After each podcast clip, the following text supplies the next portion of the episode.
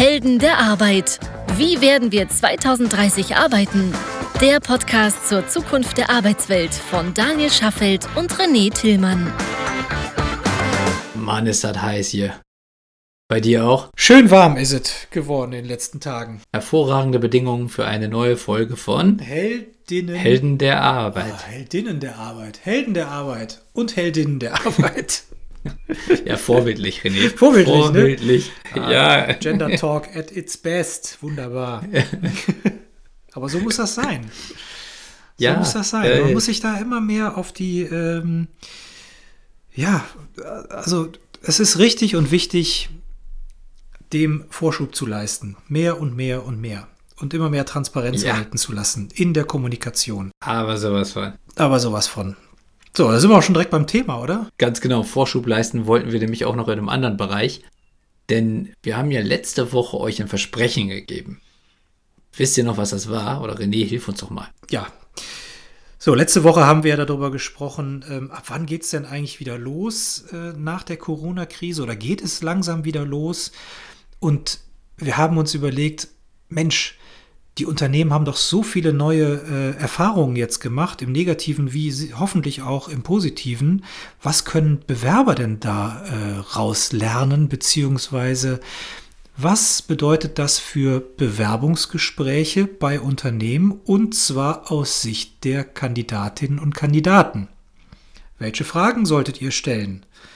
Um festzustellen, ist das ein Unternehmen, bei dem ihr die nächsten drei, fünf, sieben oder zehn Jahre oder noch länger verbringen möchtet, weil es transparent kommuniziert, weil es schnell agiert, weil es lernt? Genau. Und während ihr über Pfingsten am See gesessen habt, euch Bierchen reingezogen habt oder was auch immer Tolles gemacht habt, wieder mal so richtig die Sau rausgelassen habt, Corona-mäßig ist das natürlich eine super Idee, dann haben wir in der Zwischenzeit uns die Fragen aufgeschrieben, die aus unserer Sicht wichtig sind, um genau diese Informationen aus eurem Gesprächspartner, eurem Gegenüber während eines Bewerbungsgesprächs rauszukitzeln. So, und die wollen wir gerne mit euch durchgehen. Genau. Und wir haben diese Fragen in vier große Kategorien unterteilt. So, erste Kategorie, die wir heute bearbeiten wollen, nennen wir Strategie und Markt. Die zweite Kategorie, die wir dann in der nächsten Folge bearbeiten, ist Personal und Digitalisierung. Die dritte Kategorie, dann in zwei Wochen, wird Kultur und Kommunikation gewidmet sein. Und last not least, in drei Wochen das Thema Personal Fit. Genau. So, wir haben jetzt in allen Bereichen einige Fragen, die aus unserer Sicht euch helfen werden, ein besseres Gefühl für das Unternehmen zu bekommen. Aber wir wissen ja auch, dass es einige Menschen da draußen gibt, die im Bereich Recruiting tätig sind, die als Personaler oder Personalerin natürlich im Unternehmen tätig sind und eben halt die andere Seite des Gesprächs einnehmen würden. Wir stellen die Fragen heute aus Sicht der Bewerberinnen und Bewerber, aber ich glaube, es ist hilfreich für beide Seiten, sich dieser Fragen bewusst zu werden und auch darüber nachzudenken, was man auf sowas antworten würde, weil ich glaube, dass es sehr viel hilft, ein besseres Gefühl auch für die eigene Position zu bekommen. Und deswegen hoffen wir, dass es beiden Seiten heute hilft. Oder dieser, dieser Beginn dieser Serie, die wir heute starten. Ganz genau. So, einfach um ein Gefühl dafür zu bekommen, wo bewerbe ich mich eigentlich? Und passen wir zusammen. Starten wir doch direkt mal mit der ersten Frage. Liebes Unternehmen, was waren denn die einschneidendsten Erlebnisse für Ihr Unternehmen während Corona? Oh. So, machen wir es vielleicht doch mal ganz konkret. So stellen wir uns doch mal vor, wir wären ein Unternehmen, was Mode verkauft. Mhm. Also stationär und ich betreibe vielleicht irgendwie meine eigenen Läden, habe auch ein bisschen schon irgendwie was online gemacht und so und, und äh, bin da aktiv. So und habe jetzt in den letzten Monaten festgestellt, dass überhaupt niemand mehr in meine Läden kommt, weil durch Corona mal so ziemlich alles auf den Kopf gestellt wurde, was ich bislang kannte. Dann dürfte das mit sicher das einschneidendste Erlebnis in meinem, in meinem ganzen Geschäftsbetrieb der letzten Jahre gewesen sein. Ja, mit Sicherheit. Ja, aber müssen einschneidende Erlebnisse ähm, müssen ja nicht nur negativ sein. Also viele werden natürlich äh, dramatisch negativ sein, aber die große Frage ist ja, wie geht man damit um? Was habe ich für Lehren daraus gezogen oder vielleicht auch für Konsequenzen? Und äh, welche Lehren habe ich aus diesen Konsequenzen wiederum gezogen? Aber ganz wichtig ist ja, wenn ich solche einschneidenden Erlebnisse habe, herauszufinden, inwiefern sich die Bedürfnisse meiner Kunden geändert haben. Also, kommen wir direkt zur nächsten Frage. Haben sich die Bedürfnisse Ihrer Kunden verändert? Wenn wir mal wieder bei einem konkreten Beispiel blieben, also jetzt zum Beispiel bei unserem Modeunternehmen, dann würde ich sagen, die Bedürfnisse der Kunden haben sich wahrscheinlich dahingehend geändert, dass Mode aktuell vielleicht für einige nicht mehr so einen hohen Stellenwert hat wie noch vor drei, vier Monaten. Denn wenn ich jetzt im Moment neue Klamotten kaufe, oder beziehungsweise wenn ich vor ein, zwei Monaten neue Klamotten kaufen wollte, hatte ich eigentlich keine Chance, sie zu präsentieren. Heißt also, es gab zumindest eine Zeit lang ein deutlich, ver deutlich verändertes Interesse am Produkt, mhm. was ich verkaufe als Unternehmen. So, und damit natürlich auch die Frage, wie kann ich meine Kunden noch begeistern und auch, wo kann ich sie erreichen? Denn die Menschen, die trotzdem an Mode interessiert waren, konnten ja nicht mehr in meine Läden kommen. Das heißt also, auch da hat sich das Bedürfnis verändert, denn ich muss jetzt mein Produkt auf anderem Wege anbieten, als ich es vielleicht vorher getan habe. Ganz genau. So, und das geht ja nicht nur dem Textilunternehmen so, sondern das wird ja mehr oder weniger allen oder vielen Unternehmen da draußen so gehen, dass sich die Bedürfnisse der Kunden verändern. Entweder weil sie zum Beispiel stationär nicht mehr einkaufen gehen, so wie in deinem Beispiel, oder weil sich auch, äh, ich sag mal, das, das Bedürfnis in Bezug auf das Produkt oder die Dienstleistung, was sie bis dato eingekauft haben, verändern. Das kann ja auch sein. Ja, genau. Von daher bietet sich ja die nächste Frage an, nämlich, welche Chancen haben sich herauskristallisiert? So, denn in einer Veränderung des Verhaltens muss ja nicht immer nur etwas Negatives liegen, sondern das kann ja auch ein Katalysator für die, das Etablieren oder, oder Herausarbeiten neuer Prozesse, neuer Geschäftsmodelle ähm, oder anderer Herangehensweisen sein.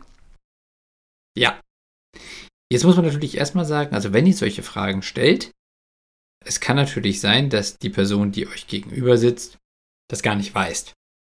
Das muss gar nicht böse gemeint sein, es kann einfach nur sein, dass die Person gerade eben nicht ausreichend informiert ist, um zu wissen, wie sich gerade die Strategie des Unternehmens verändert hat.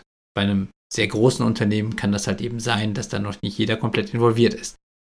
Aber wichtig ist, dass sie solche Fragen stellt, um Antworten zu bekommen, denn selbst wenn die Frage jetzt nicht sofort beantwortet wird, kann vielleicht dann in einem Folgegespräch mit der Fachabteilung so eine Frage dann trotzdem noch beantwortet werden. Und wenn jetzt die Frage war, welche Chancen haben sich herauskristallisiert, würde in unserem Modeunternehmen wahrscheinlich eine mögliche Antwort sein, wir haben erkannt, dass wir stärker über Online verkaufen müssen. Und wir haben herausgefunden, über welche Kanäle online wir am besten verkaufen können. Vielleicht haben wir sogar in dieser Phase einen neuen Bezug zu unseren Kunden aufgebaut, weil die Leute ja, also die Menschen da draußen ja viel stärker online aktiv gewesen sind, weil sie viel mehr Zeit dafür gehabt haben. Wenn ich gleichzeitig auch als Unternehmen aktiv kommuniziert habe, habe ich vielleicht mehr Follower aufgebaut, mehr Brandbuilding betrieben, also ich sag mal Markenbezug aufgebaut, so und kann diese neuen Kanäle für mich jetzt nutzen, um eine ganz andere Form von Vertrieb aufzusetzen.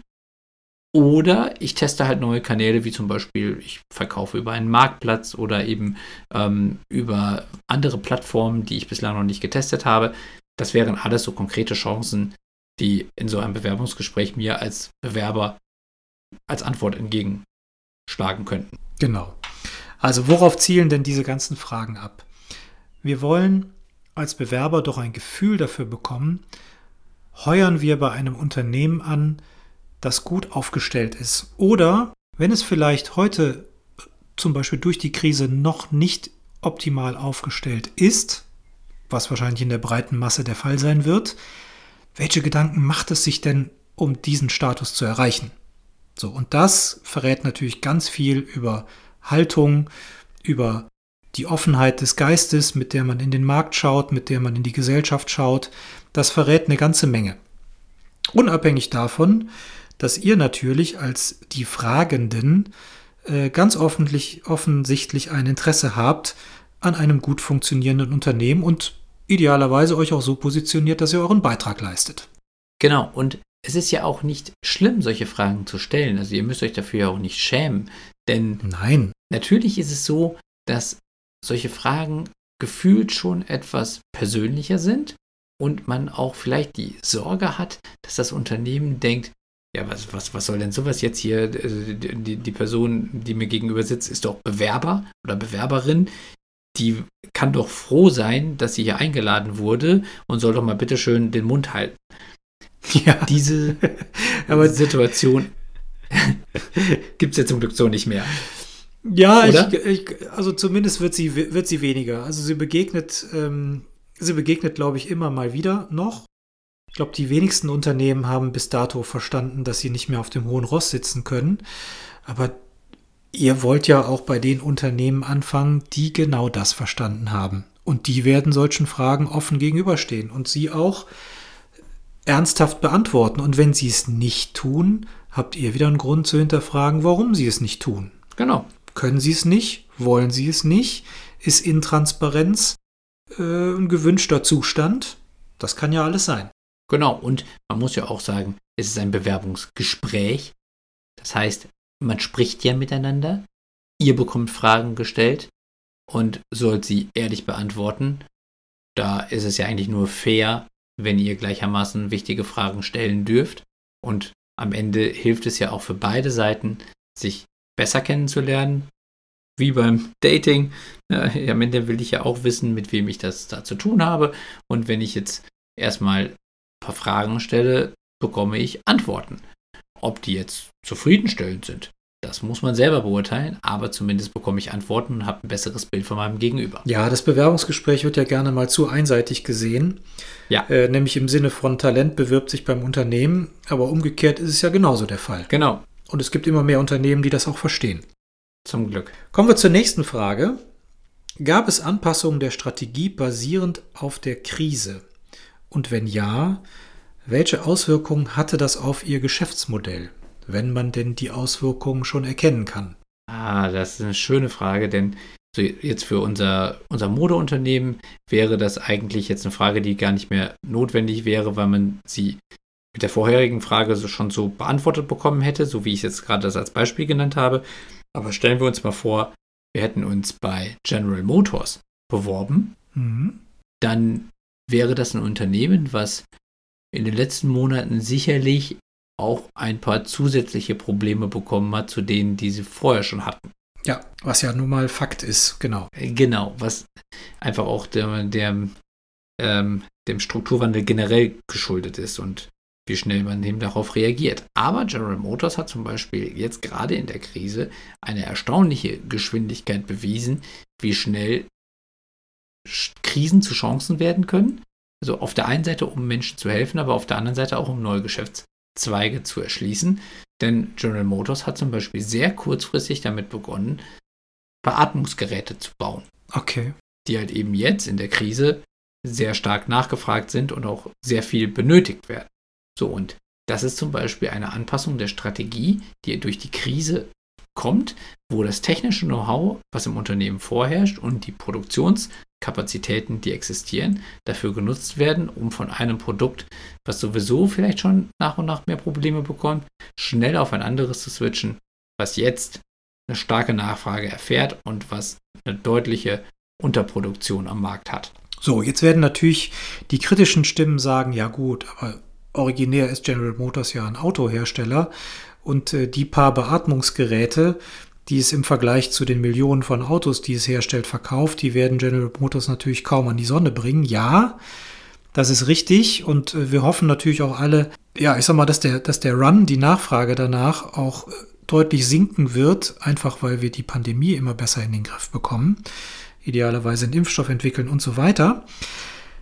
Aber vielleicht geht es am Ende gar nicht darum, sondern vielleicht geht es darum, welcher Ruck ist denn eigentlich durchs Unternehmen gegangen? Welche Innovationsfähigkeit hat sich herauskristallisiert? Welche Prozesse hat man ähm, herausgefunden, die man optimieren kann oder auf die man stärker setzen sollte? Welche neuen Vertriebskontakte hat es gegeben, die man möglicherweise ausbauen kann im Gesundheitssystem oder wo auch immer?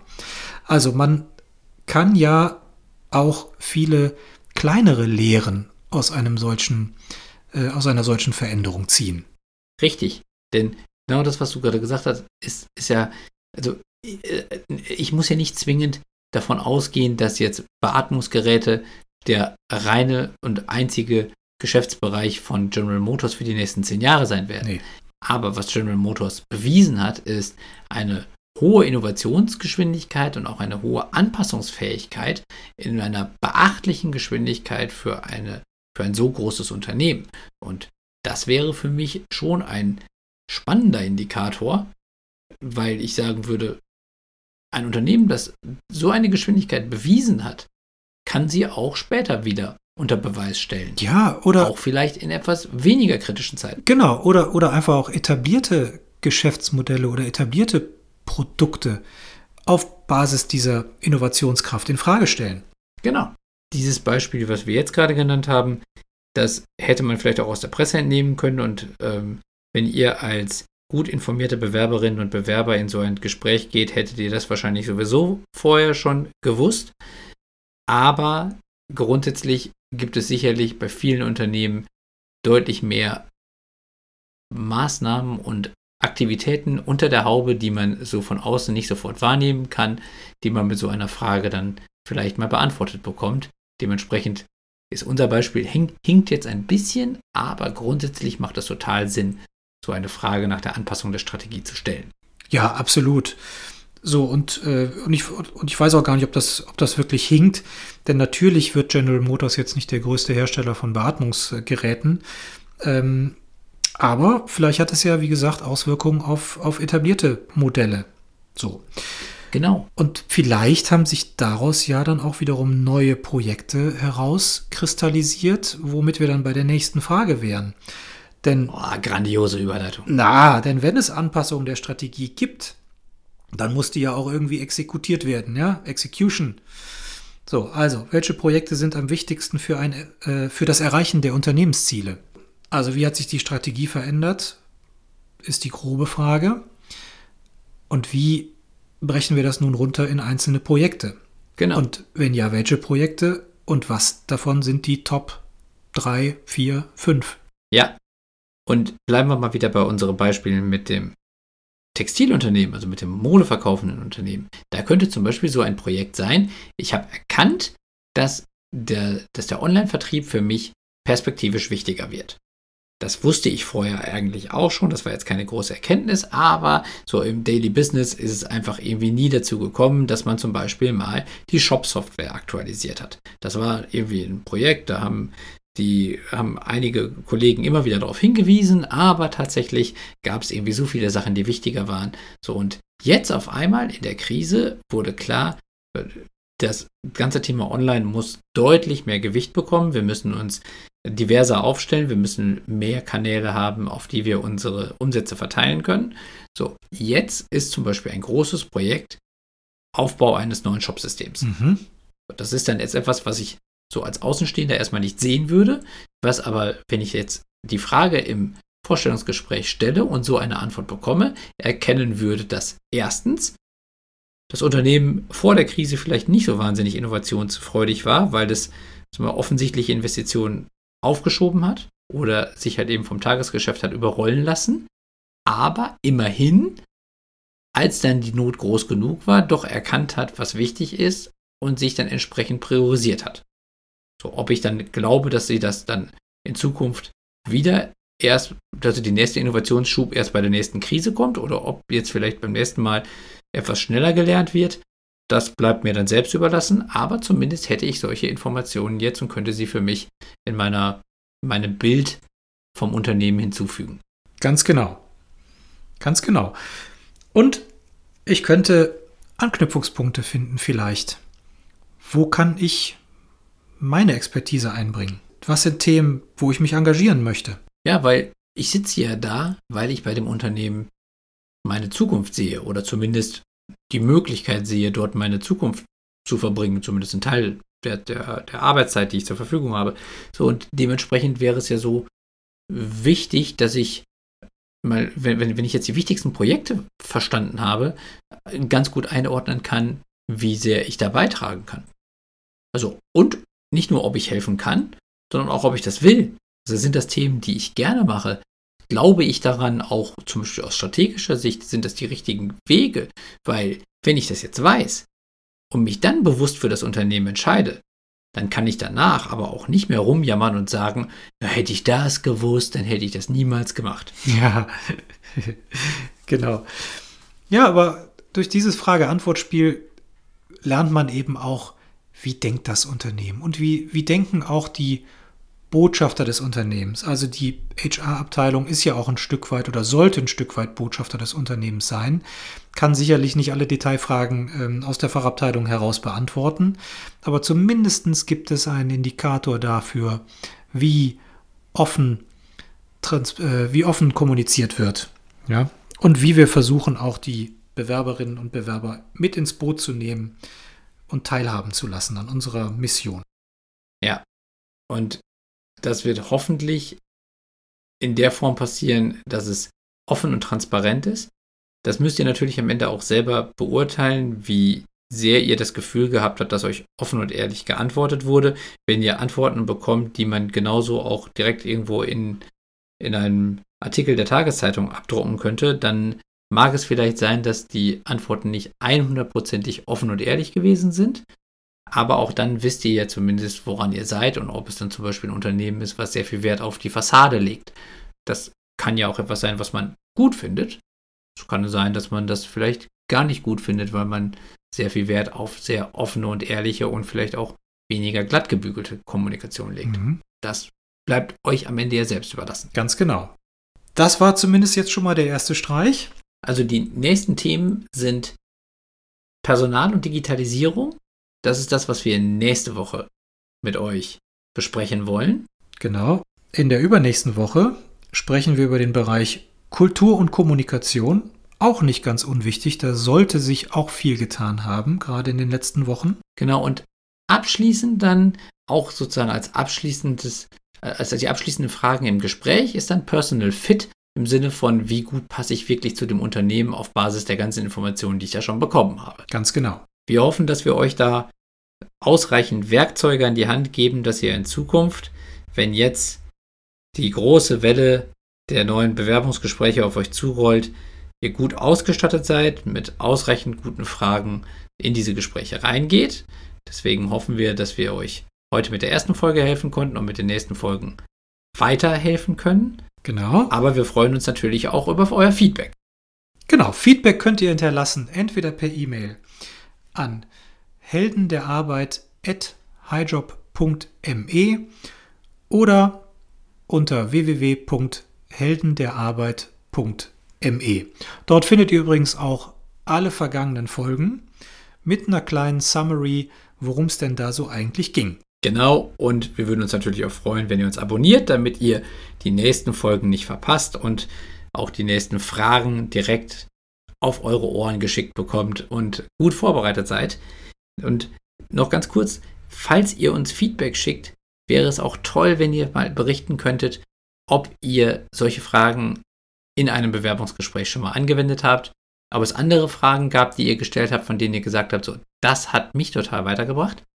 Oder auch, wenn ihr Recruiter oder Personaler seid und sagt, solche Fragen, wenn die mir gestellt würden, würde ich das Gespräch beenden. Oder andersrum, so, das wäre das erste Mal, dass ich sowas gefragt würde, aber ich würde mich freuen, wenn mehr Bewerberinnen und Bewerber solche Fragen stellen würden. All das interessiert uns sehr. Schickt uns diese Fragen, schickt uns diese Antworten. Wir freuen uns drauf. Genau, und wir werden auch beim nächsten Mal dann drauf eingehen. Genau. Also, ihr Lieben, Heldinnen und Helden der Arbeit da draußen, habt eine gute Woche und gehabt euch wohl. Genießt das schöne Wetter. Genau, genießt die Sonne. Wir freuen uns auf euch, wenn es nächste Woche heißt Personal und Digitalisierung. Macht's gut. Macht's Ciao. gut. Tschüss. Das war eine weitere Episode der Helden der Arbeit von Daniel Schaffelt und René Tillmann. Das hat dir gefallen? Dann abonniere uns jetzt, um keine Folge zu verpassen.